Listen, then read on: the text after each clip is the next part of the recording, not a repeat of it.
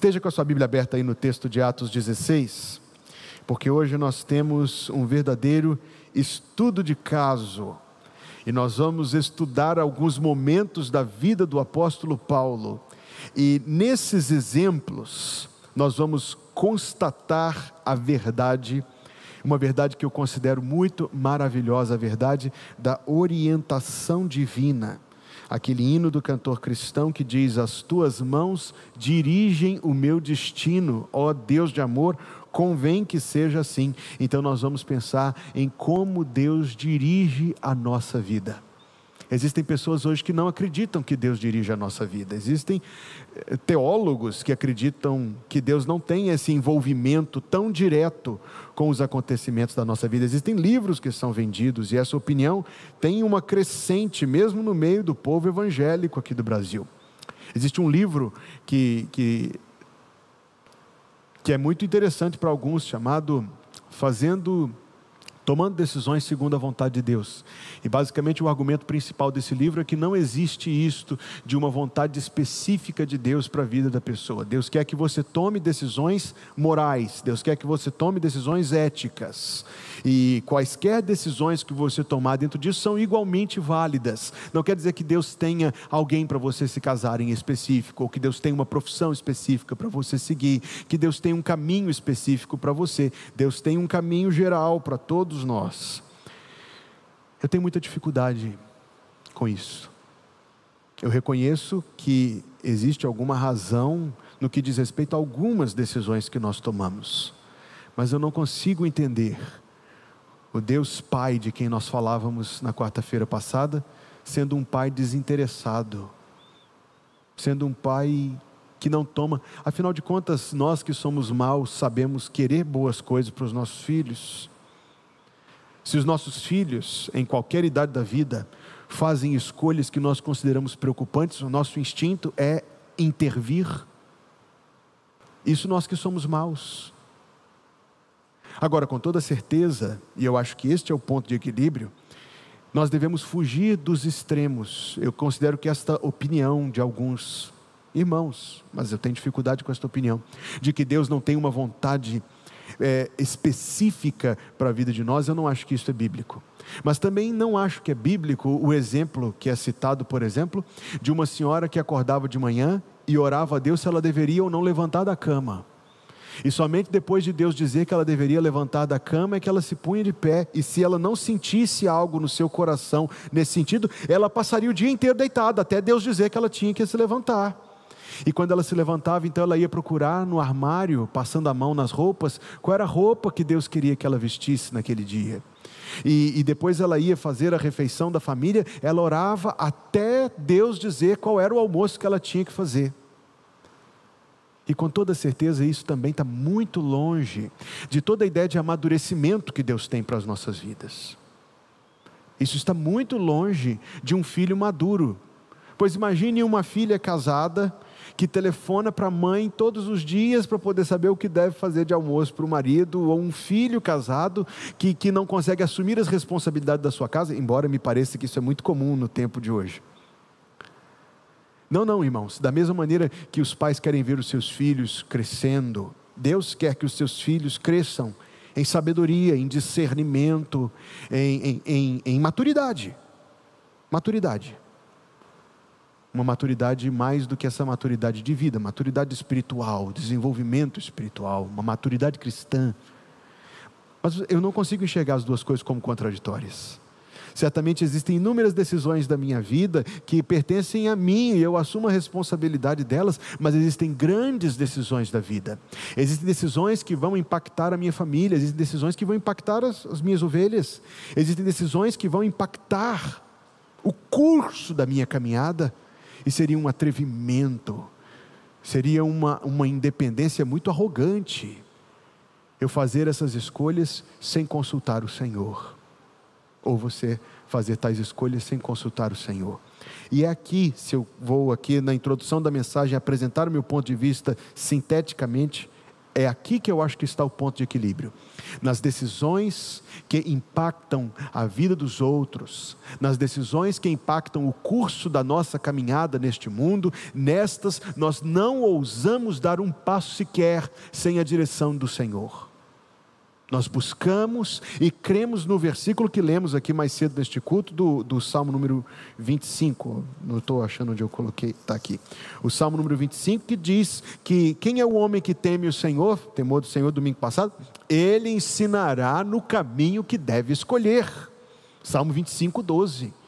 Então existe uma orientação divina prometida, mas nas questões que tangem a nossa vida diária, nas questões corriqueiras, Deus quer sim que a gente aprenda a exercer sabedoria e discernimento e fazer escolhas maduras, escolhas piedosas, escolhas no temor do Senhor e assumir a responsabilidade dessas escolhas. Então veremos. Veremos um estudo de caso. Existem algumas pessoas na Bíblia cuja vida está muito detalhada a biografia está apresentada de uma maneira que nos permite perceber os relances do agir divino. Uma dessas pessoas é Paulo de Tarso.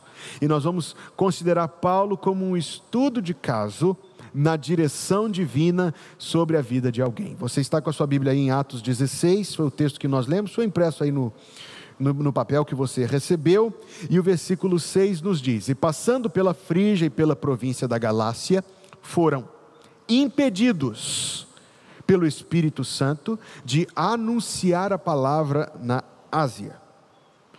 E quando chegaram a ir a Mísia, intentavam ir para a Bitínia, mas o Espírito não lhe permitiu. Eu quero frisar esta expressão: o Espírito Santo não permitiu, consequentemente, ele foi consultado. Necessariamente ele foi consultado. A narrativa nos faz perceber o quê? Que Paulo era um homem que consultava Deus nas suas decisões. Agora observe, que o que Paulo se propunha fazer parece ser algo que não precisa de fazer perguntas, porque a intenção de Paulo não era de abrir um comércio ou de comprar um terreno, a intenção de Paulo era pregar o evangelho de Jesus Cristo e nós pensaríamos que isso é pré-aprovado. E é, mais do que pré-aprovado, é ordenado. Mas antes de se estabelecer num local, Antes de dar uma, um passo tão grande, porque indo para lá ele não ele deixaria de pregar em qualquer outro lugar. Ele tem consciência de que precisa fazer isso no temor do Senhor. E ele busca a orientação de Deus e ele teve uma resposta de Deus. O Espírito não lhe permitiu. Este é um ponto severo. Muitas vezes nós acreditamos tanto na nossa capacidade de avaliar as situações. Muitas vezes acreditamos tanto nas nossas motivações, muitas vezes estamos assim tão confiantes dos nossos planos, que falhamos em consultar o Senhor, falhamos em depender de Deus, falhamos em pedir a orientação divina. Talvez eu me, me pergunto de quantos dissabores eu e você teríamos sido poupados se tivéssemos tão somente consultado o Senhor antes de tomar esta ou aquela decisão. O exemplo de Josué é o maior de todos. Josué recebeu a visita de um grupo de emissários, roupas rasgadas, barbas compridas, sacos de água secos, pães mofados, e ainda dizendo: esses pães estavam quentinhos quando saímos da nossa terra. Então, Josué, habitamos tão longe daqui que o pão chegou a mofar enquanto estávamos nos dirigindo ao seu encontro. E Josué é, apressadamente entrou num acordo com esse povo para depois descobrir que estavam ali debaixo do nariz dele. Mas o que ressalta nesse texto para mim não é somente o estratagema desses gibeonitas, não. É que todos os anciãos de Israel, todos, os 70 cabeças, 72 cabeças, seis de cada tribo, e certamente os outros representantes das famílias, todos eles, junto com Josué, que era um grande homem de Deus, um herói da fé, todos eles, igualmente falharam em buscar o nosso Deus em oração. Quantas vezes eu já falhei?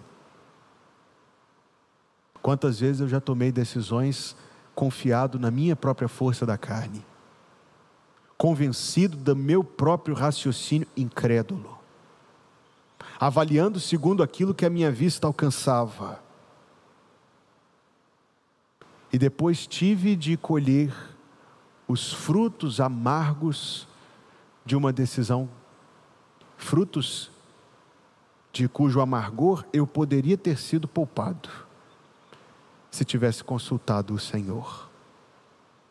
Talvez você já tenha vivido essa experiência, talvez você se identifique com as minhas palavras. Ler o livro dos Provérbios é sempre uma experiência para mim, porque todas as vezes que eu leio o livro dos Provérbios, eu estou lendo o livro dos Provérbios e me vem à memória decisões que eu fiz, ações erradas, e eu pensava: será que eu não conhecia a Escritura Sagrada quando agi dessa ou daquela maneira? Porque esse manual repleto de sabedoria prática estava lá ao alcance dos meus dedos. Como já se expressou um pregador a quem ouvir eu muito aprecio, as respostas que procuramos estão nos versículos não lidos das nossas Bíblias. Tomemos Paulo, este homem que disse: Sejam meus imitadores. Paulo não era uma exceção. Paulo não era um crente separado dos demais. Paulo é antes um modelo. Ele diz: sejam meus imitadores, procedam como eu procedo, ajam como eu ajo. Ele não era, repito, uma exceção, ele era um modelo. E este homem modelar, este cristão que nos ensina a imitá-lo, era o homem que procurava o Senhor nas suas decisões. E tinha a capacidade de perceber aquilo que o Senhor estava dizendo. Uma ressalva até mesmo isso pode ser feito da forma errada. Quando a nossa intenção é fazer com que Deus assuma toda a responsabilidade e qualquer um de nós nenhuma. Quando a nossa intenção é que Deus faça as escolhas para que, se as coisas derem errado, nós não sejamos passíveis de culpa ou não tenhamos de arcar com as consequências, é óbvio que Deus vai rechaçar essa motivação. Talvez um exemplo claro disso seja a, a, a forma. Hesito, hesito trilhar esse terreno, mas uma, como uma ilustração. Talvez uma boa ilustração disso, um bom retrato disso, seja a forma como muitos casais tomam decisões. Um, a expressão que eu já ouvi é um se escondendo atrás do outro. Você faz a escolha. O que você quer que aconteça, não eu, não a minha opinião, a sua, de tal maneira que a, se as coisas não se encaminharem de maneira boa, de quem é a culpa? Não é minha. Evidentemente que isso não é amor. Evidentemente que isso tampouco é uma atitude adequada, sábia, madura. Mas na caminhada com Deus, e eu citei isso apenas como uma ilustração, na caminhada com Deus pode ser que alguém tropece exatamente nisto e como tropeça? Querendo que Deus faça as escolhas para que Deus arque com as consequências. A ressalva, porém, é que nós devemos buscar o Senhor e fazer escolhas segundo a orientação que Deus nos der, mas por dependermos dEle. Por temor do Senhor, eu falei sobre o temor do Senhor domingo passado o temor do Senhor. Não queremos agir fora daquilo que está no coração de Deus, não queremos agir fora daquilo que Deus tem prometido abençoar e, portanto, andamos circunspectos, andamos tementes, andamos no temor do Senhor. Novamente, Paulo de Tarso diz que o Espírito não lhe permitiu, e isto quer dizer que necessariamente ele foi consultado. Então, este homem que serve para nós como um cristão modelar, era um homem que igualmente tinha o zelo e a disciplina de procurar a orientação de Deus, mesmo numa coisa válida, que era a pregação do Evangelho. Agora vejamos o, o, o, o que acontece em seguida, em Atos 16, 8 a 10, porque também chama a nossa atenção. E tendo passado por Mísia, desceram a Troade, e Paulo teve de noite uma visão, em que se apresentou um homem da Macedônia e lhe rogou, dizendo: Passa a Macedônia e ajuda-nos. E logo depois desta visão, procuramos partir para a Macedônia, concluindo que o Senhor nos chamava para lhes anunciarmos o Evangelho. Deus usará de muitas formas para nos ajudar a tomar escolhas. Então nós não devemos tomar este exemplo bíblico como um padrão de que nós somente faremos escolhas conformadas com o propósito de Deus para as nossas vidas, se elas partirem de uma experiência mirabolante e extraordinária. Eu estou ah, querendo, não sei, um, um, jovem tentando decidir que curso fazer, em que faculdade fazer, e ele não vai ousar tomar uma decisão até que ele tenha um sonho, até que ele tenha uma, uma coisa é, extraordinária, para que ele possa pregar a sua convicção a partir daquela, daquela experiência inusitada. Que coisa inócua isto. Lembro os irmãos do que eu acabei de dizer. Da mesma maneira que o nosso Pai Celestial quer dirigir os nossos passos, um dos intentos de Deus é que nós também nos desenvolvamos em fazer escolhas corretas, escolhas sábias, escolhas prudentes, escolhas tementes a Deus. O que nos leva ao grande ponto: como é que alguém pode obter esta orientação divina? Se houvesse um passo a passo assim tão definido, seria tão simples responder a pergunta.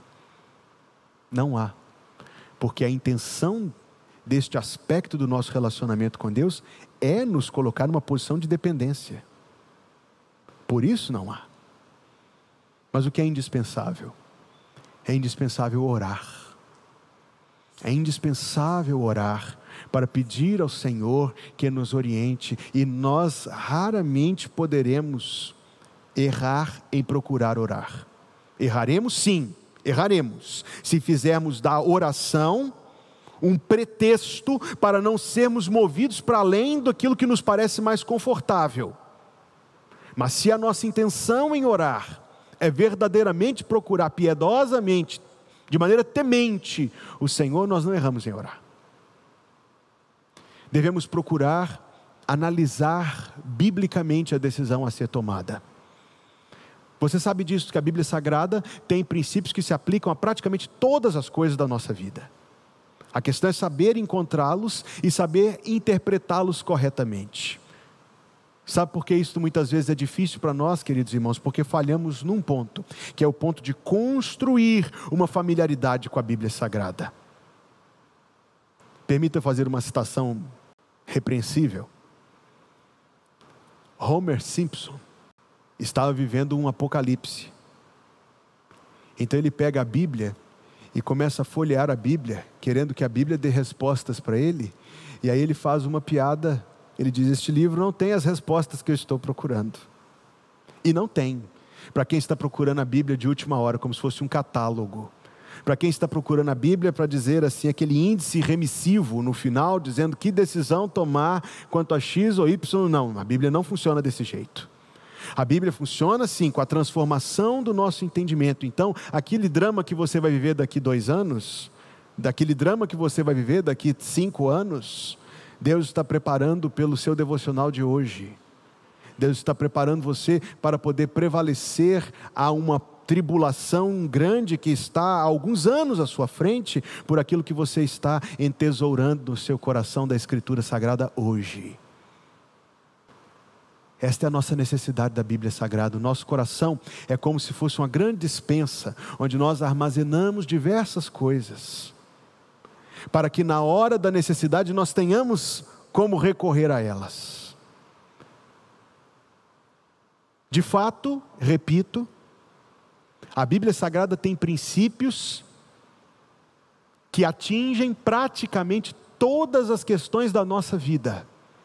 E se nós estivermos familiarizados com a Bíblia e procurando a orientação do Espírito Santo, não será muito desafiador enxergar uma questão da nossa vida biblicamente. Não é algo que se faz sozinhos. E muitas vezes precisamos de conselho. Mas quem pode nos aconselhar? Conselho de quem? Eu sugiro assim: o conselho de alguém em quem você perceba uma vida com Deus mais próxima do que a sua.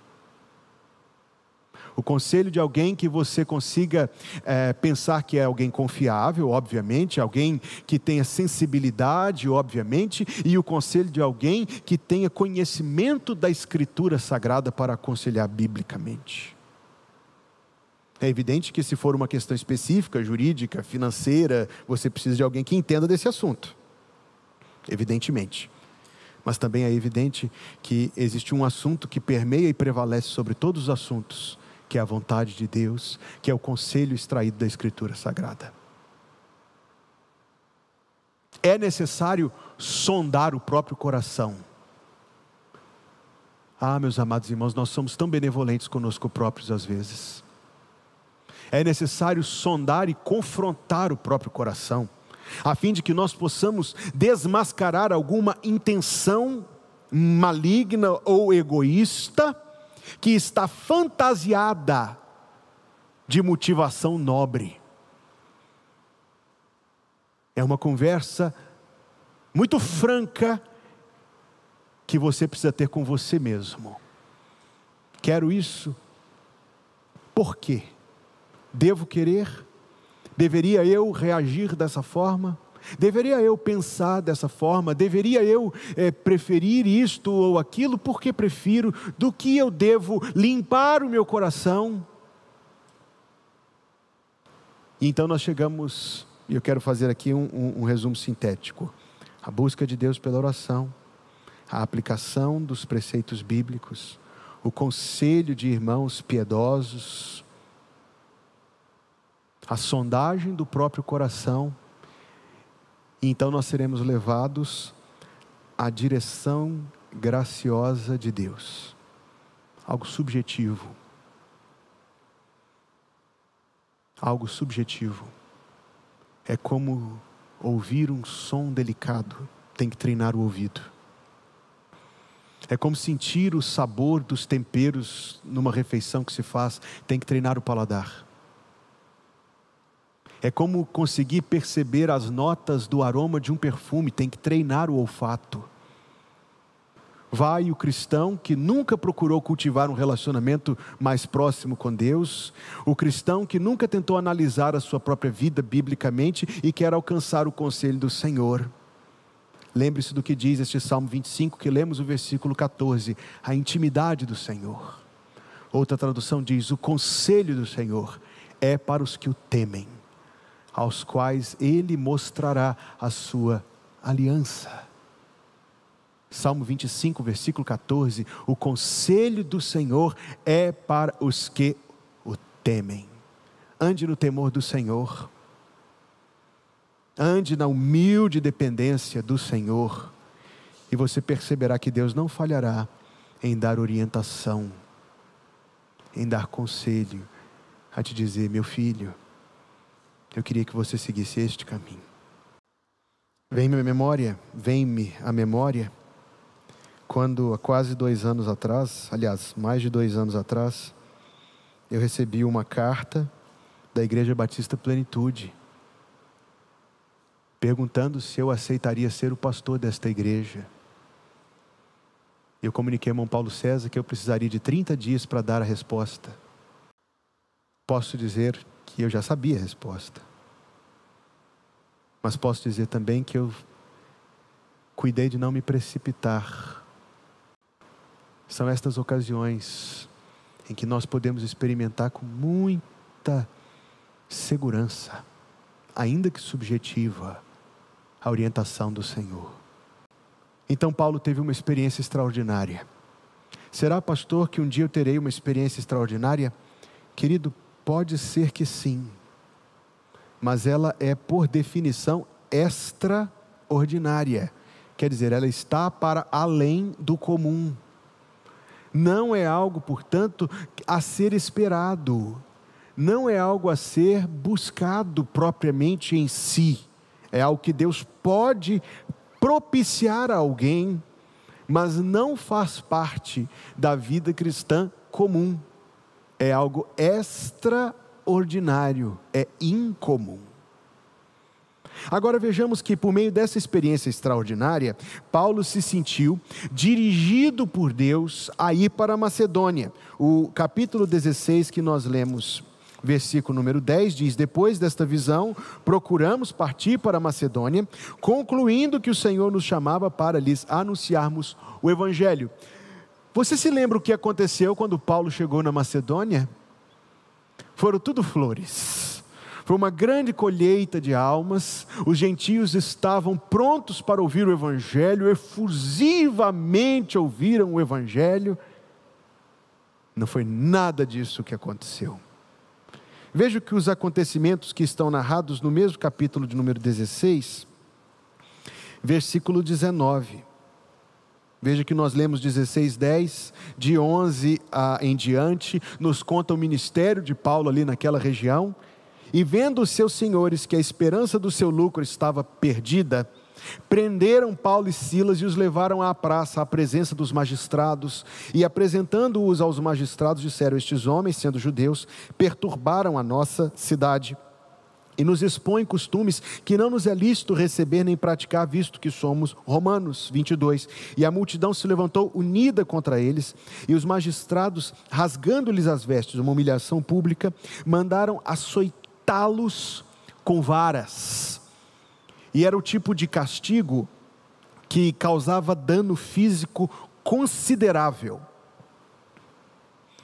E havendo-lhes dado muitos açoites, consegue imaginar a pele das costas de Paulo e Silas rasgada com feridas, e toda a agressão física, a fraqueza física, a violência sofrida. O versículo 23 nos diz que os lançaram na prisão mandando ao carcereiro que os guardasse com segurança, o qual, tendo recebido tal ordem, os lançou no cárcere interior e lhes segurou os pés no tronco. Os romanos tomavam uma madeira e amarravam ou, ou, algemavam, trancavam os pés de um prisioneiro a uma ponta da madeira e o, a, a, outra ponta da madeira, os outros pés, de maneira que a musculatura das pernas ficava tesa. Então estava lá esse homem ferido nas costas, agora posto durante a noite debaixo desse, desse tratamento desumano, desta violência física e psicológica e emocional. E talvez qualquer um de nós, no lugar de Paulo, faria a seguinte pergunta: ora, será então que Deus realmente. Você não se perguntaria isso, não? Será que Deus realmente queria que eu visse para cá, que eu viesse para cá? Será que eu realmente fiz o que Deus queria que eu fizesse? Talvez por nutrirmos uma ilusão. A ilusão de que se nós fizermos o que Deus quer que a gente faça, então nós vamos encontrar um trilho suave. A ilusão de que a vontade de Deus para nós necessariamente exclui quaisquer dificuldades e sofrimentos. Isto é uma ilusão.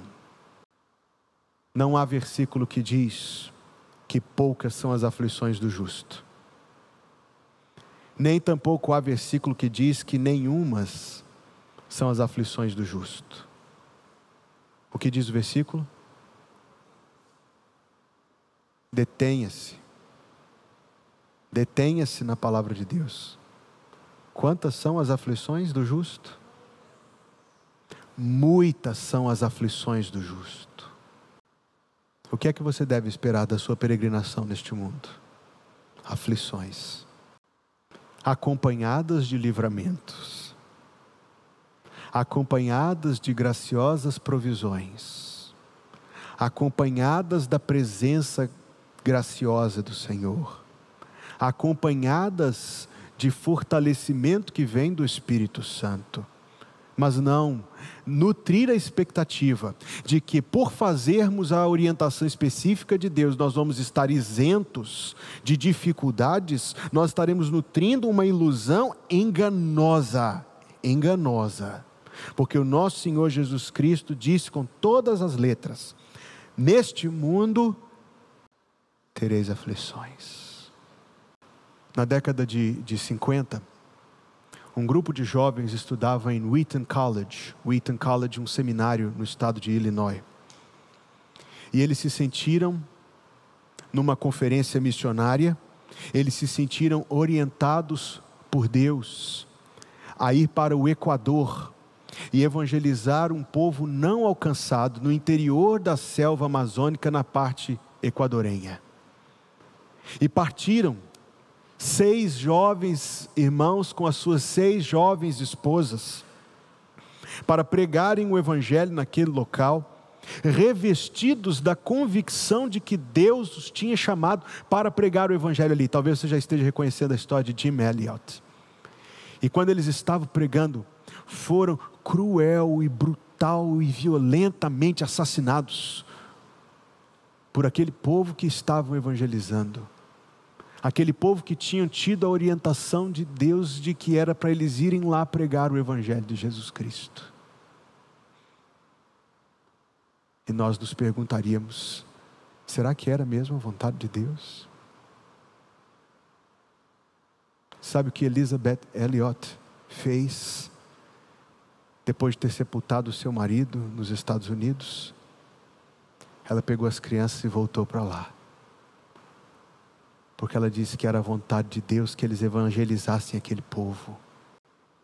Imagine a, a, a, a, resposta, porque o assassino do marido dela se converteu. E ela conta esse testemunho emocionante. O assassino do marido dela se converteu para se tornar o pastor da igreja naquela comunidade.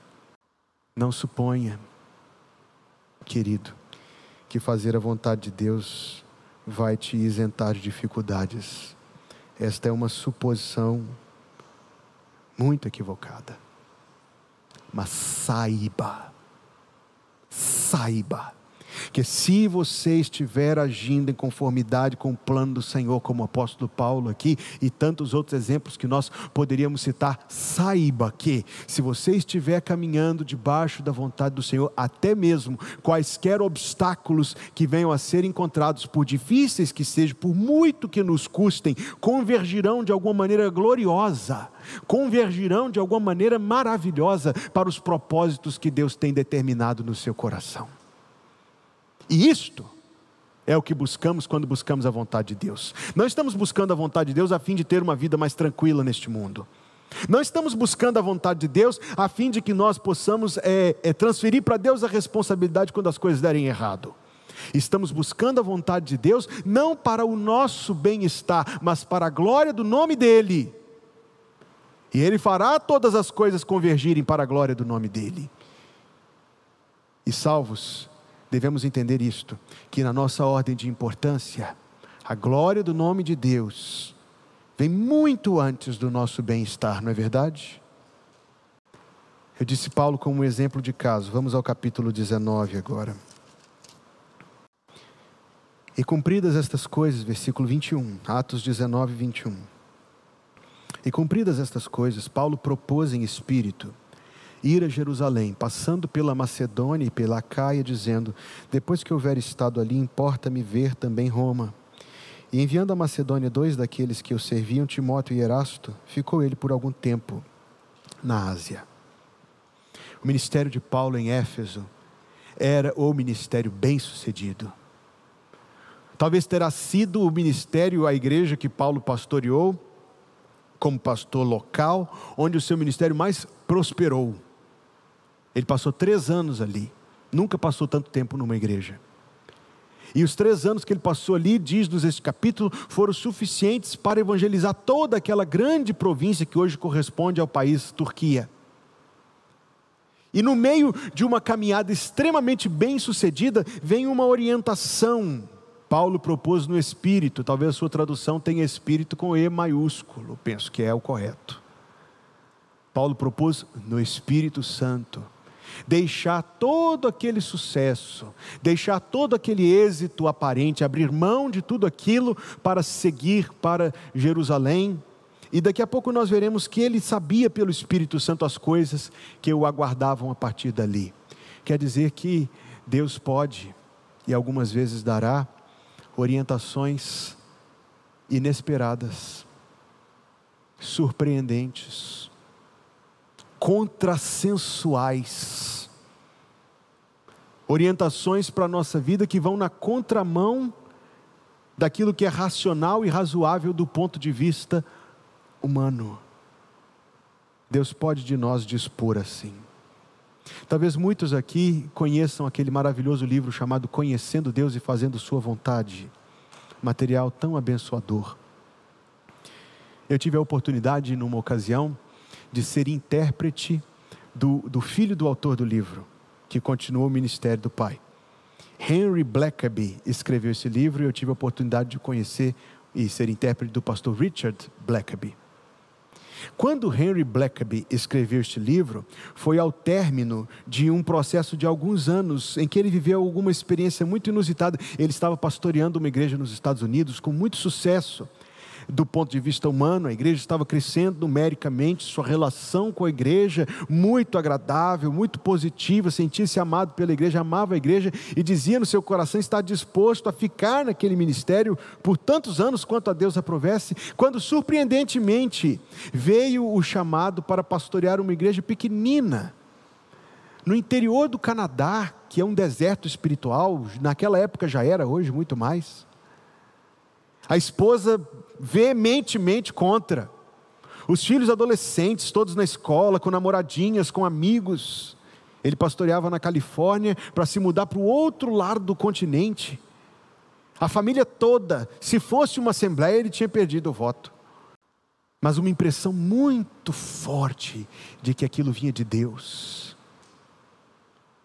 Põe a família no carro, muda-se, deixando todo aquele conforto, toda aquela posição aparentemente, do ponto de vista humano, ideal para, para um, um, um, um trabalho novo e desafiador, sem recursos, sem pessoas, numa região que não demonstrava interesse pelo Evangelho. E ele conta que o primeiro ano no pastorado daquela igreja foi dificílimo, dificílimo, resistências,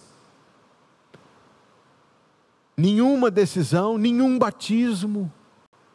E aquele deserto espiritual o levou a um ponto com Deus, a partir do qual ele escreveu este livro chamado Conhecendo Deus e Fazendo Sua Vontade. Então entenda o título agora: Conhecendo Deus e Fazendo a Sua Vontade. E o testemunho é que depois disto, depois desta experiência veio a bênção de Deus sobre o ministério naquele trabalho, e apesar de tantas dificuldades, o trabalho avançou e ele pastoreou muitos anos lá no Canadá. Quer dizer, queridos, que na nossa busca pela orientação de Deus, nós podemos ser surpreendidos, como Paulo, do ponto de vista humano, foi surpreendido. Aquilo que, que, que está na contramão, talvez para fazer a vontade de Deus nos falte apoio ah, como nós precisamos de apoio daqueles que estão mais cercados de nós, e se não houver apoio, nós nos sentimos hesitantes, inseguros. Leia o texto aqui do nosso capítulo em Atos e verá quanta resistência havia da parte dos irmãos para que Paulo não fizesse aquilo, para que Paulo não empreendesse essa viagem. E no entanto, esta era, esta era a orientação de Deus. E Paulo, muito maduro, um amigo muito próximo de Deus, soube entender a direção. Veja o que ele diz no capítulo 20, versículo 22. E agora eis que, ligado eu pelo Espírito, isto é, levado, talvez eu traduziria aqui ousadamente arrastado, mas não no sentido de Paulo estar relutando, não, no sentido de que era uma força muito forte que o dirigia. Ligado eu pelo Espírito, vou para Jerusalém, não sabendo o que lá me há de acontecer, senão que o Espírito Santo de cidade em cidade me revela, dizendo que me esperam prisões e tribulações. Ora, talvez a gente não iria não, dizer, Deus, eu não estou indo não. O Senhor está me mandando entrar aqui na fila do abatedor, eu não vou não, Senhor, eu não vou não. Mas como Jesus Cristo antes dele, o apóstolo segue o caminho que Deus traçou para ele. Veja os acontecimentos do capítulo 21, e meu tempo já está acabando, então eu preciso, então eu preciso apressar aqui o meu passo. Mas vejamos os acontecimentos de capítulo 21, porque são muito interessantes. E aconteceu que, separando-nos deles, navegamos e fomos correndo caminho direito, chegamos a Cose, no dia seguinte a Rhodes, de onde passamos a Pátara, versículo 2. E achando um navio que ia para Fenícia, embarcamos nele e partimos, e indo já à vista de Chipre, deixando à esquerda, navegamos para a Síria e chegamos a Tiro, porque o navio havia de descarregar ali sua carga. E achando os discípulos, ficamos ali sete dias, e eles, pelo Espírito, diziam a Paulo que não subisse a Jerusalém. Ora, Deus mudou de ideia? É do feitio de Deus mudar de ideia?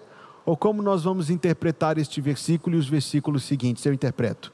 Eu interpreto que Deus estava dizendo algo, e a resposta dos irmãos, a resposta emocional dos irmãos, ao perceberem que Paulo estava indo para o caminho que o levaria à sua morte, era a de se interpor. E o texto vai nos esclarecer isto se nós prosseguirmos a leitura. E havendo passado ali aqueles dias, saímos e seguimos nosso caminho, acompanhando-nos todos com suas mulheres e filhos até fora da cidade, e postos de joelhos na praia, oramos, e despedindo-nos uns dos outros, subimos ao navio, e eles voltaram para suas casas. E nós, concluída a navegação de Tiro, viemos a Ptolemaida, e havendo saudado os irmãos, ficamos com eles um dia, e no dia seguinte, partindo dali, Paulo e nós que com ele estávamos, chegamos a Cesareia. E entrando em casa de Filipe, o evangelista, que era um dos sete, ficamos com ele. E tinha este quatro filhas virgens que profetizavam. E demorando-nos ali por muitos dias, chegou da Judéia um profeta, por nome Ágabo. E vindo ter conosco, tomou a cinta de Paulo e, ligando-se os próprios pés e mãos, disse: Isto diz o Espírito Santo: Assim ligarão os judeus em Jerusalém o homem de quem é esta cinta. E o entregarão nas mãos dos gentios. Este versículo número 11 lança luz ao versículo número 4. Quer dizer que o que o Espírito Santo estava dizendo era um anúncio à igreja, de uma maneira muito extraordinária, típica daquele período apostólico, de que Paulo estava passando por ali pela última vez. E os irmãos reagiam, respondiam a isso, emocionalmente. Por que Deus daria um aviso tão lúgubre? quanto este. Sem dúvida, irmãos, para que não fosse escândalo nem tropeço para ninguém. Talvez para que eles ouvissem a pregação de Paulo com um interesse maior. Sem dúvida, para que fosse um exemplo para eles de quão sacrificialmente todos nós devemos servir o Senhor Jesus. Mas a narrativa prossegue, esse texto é muito interessante. E ouvindo nós isto, versículo 12, rogamos-lhes, tanto nós como os que eram daquele lugar, que não subisse a Jerusalém. Mas Paulo respondeu: Que fazeis vós chorando e magoando meu coração? Porque estou pronto, não só a ser ligado, mas a morrer em Jerusalém pelo nome do Senhor Jesus. E como nós não podíamos convencê-lo, nos aquietamos, dizendo: faça-se a vontade do Senhor. Eu interpreto todo esse texto como sendo a relutância de crentes experimentados. Filipe era um diácono e um evangelista muito experimentado. Ágabo era um profeta. Lucas, ele se coloca ali no bolo, nós dissemos, nós falamos. Lucas era um, um, um, proeminente homem de Deus. Então, esse texto para mim parece me ensinar que mesmo crentes muito experientes podem ter confusão em entender a vontade de Deus. Mas que uma atitude tem de prevalecer em todo o coração remido, o de curvar-se e dizer: faça-se a vontade do Senhor. Era a vontade de Deus, era a vontade de Deus que Paulo fosse preso. Eu te provo isto pela Bíblia Sagrada. Quando Paulo se converteu naquele dia, o Senhor Jesus foi a Ananias e disse: Ele vai ser a minha testemunha diante de reis. E eu mostrarei a ele o quanto importa sofrer por amor do meu nome. Era a vontade de Deus que Paulo passasse por isso. Era a vontade de Deus que Paulo fosse preso. Porque a prisão de Paulo, como ele testemunha em Filipenses 1,12, a prisão de Paulo encorajou muitos crentes a pregarem. Era a vontade de Deus que Paulo fosse martirizado, que ele fosse decapitado lá na cidade de Roma. Era esta a vontade de Deus. nós, do ponto de vista humano, não conseguimos entender como estas coisas podem ser a vontade de Deus. Talvez, porque somos humanos, porque não entendemos as coisas. Mas quando Paulo se ajoelhou diante daquele toco, para ser decapitado por um soldado romano, Deus estava fazendo algo maravilhoso por ele, porque Deus o estava levando para estar junto do Senhor. Nos aquietamos dizendo: faça-se a vontade do Senhor. Foi isso que Jesus viveu quando veio ao mundo. Foi isso que Jesus ensinou, lembra-se? Ele ensinou isto, para nós orarmos dizendo: seja feita a tua vontade. Foi isso que Jesus fez no jardim, ele disse: Não seja como eu quero, mas como tu queres. Pois bem, meu tempo já está estourado. Tomamos Paulo esta noite como um estudo de caso, de como a orientação de Deus aconteceu na vida dele, o que espelha a forma como pode acontecer nas nossas vidas.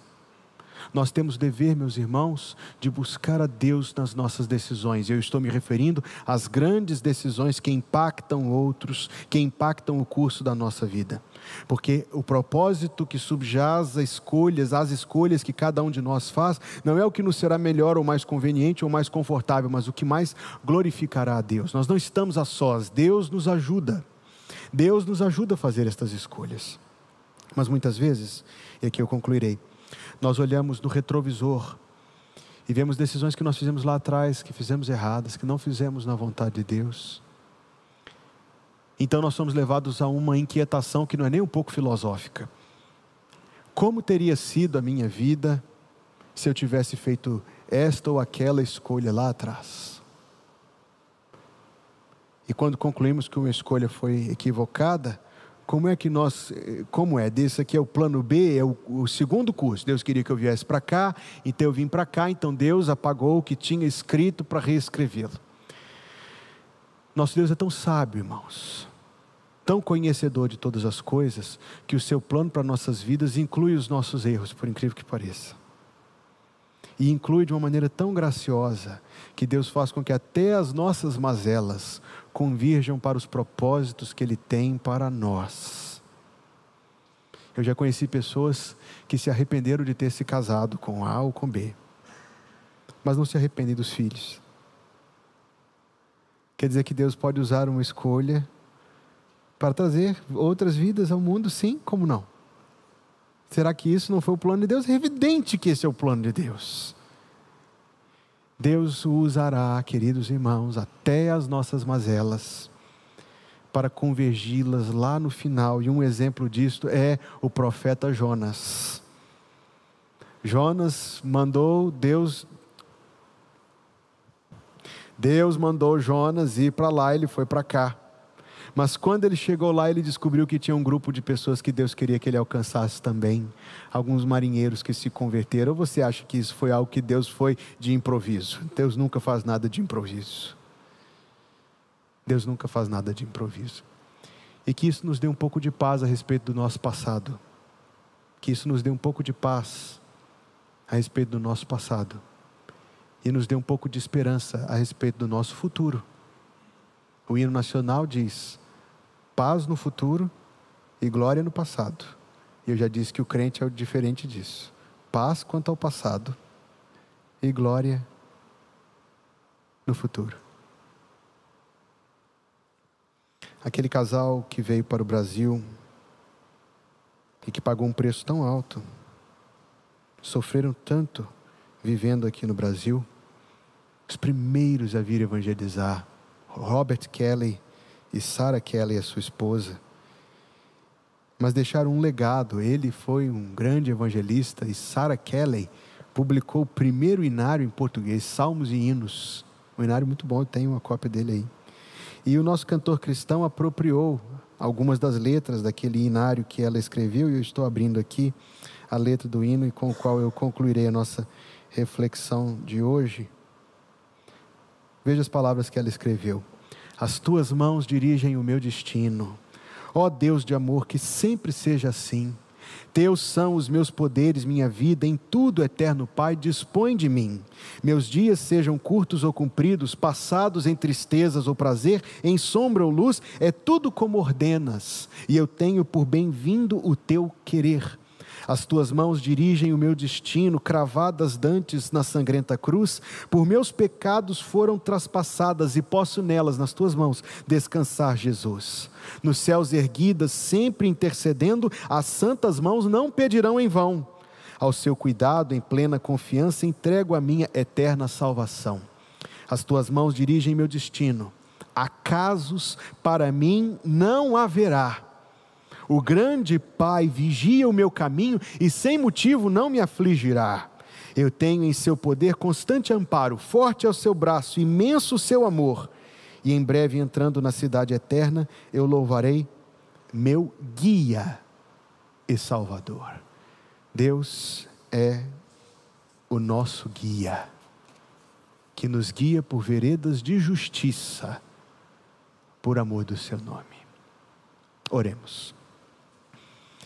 Damos-te graças, Deus de eterno amor, pela maneira tão graciosa como tu guias as nossas vidas.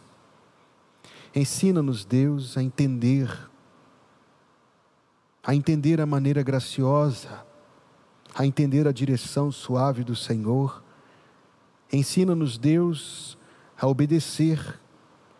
Ensina-nos, Deus, a querer primeiro de tudo, não uma vida confortável, mas uma vida que glorifique o Senhor. Ensina-nos, Deus, a confiar em Ti quando os reveses aparecerem. Ensina-nos, Deus, a Te buscar e a Te encontrar. Tem misericórdia de nós, Senhor, e não nos deixa sem o Teu conselho e a Tua orientação. Humildemente suplicamos que assim nos abençoes, em nome de Jesus. Que a graça de nosso Senhor Jesus Cristo, o amor de Deus, o nosso Pai Celestial, e a comunhão do Espírito Santo, seja conosco, irmãos, hoje e todos os dias, até que o Senhor venha nos buscar. Em nome de Jesus. Amém.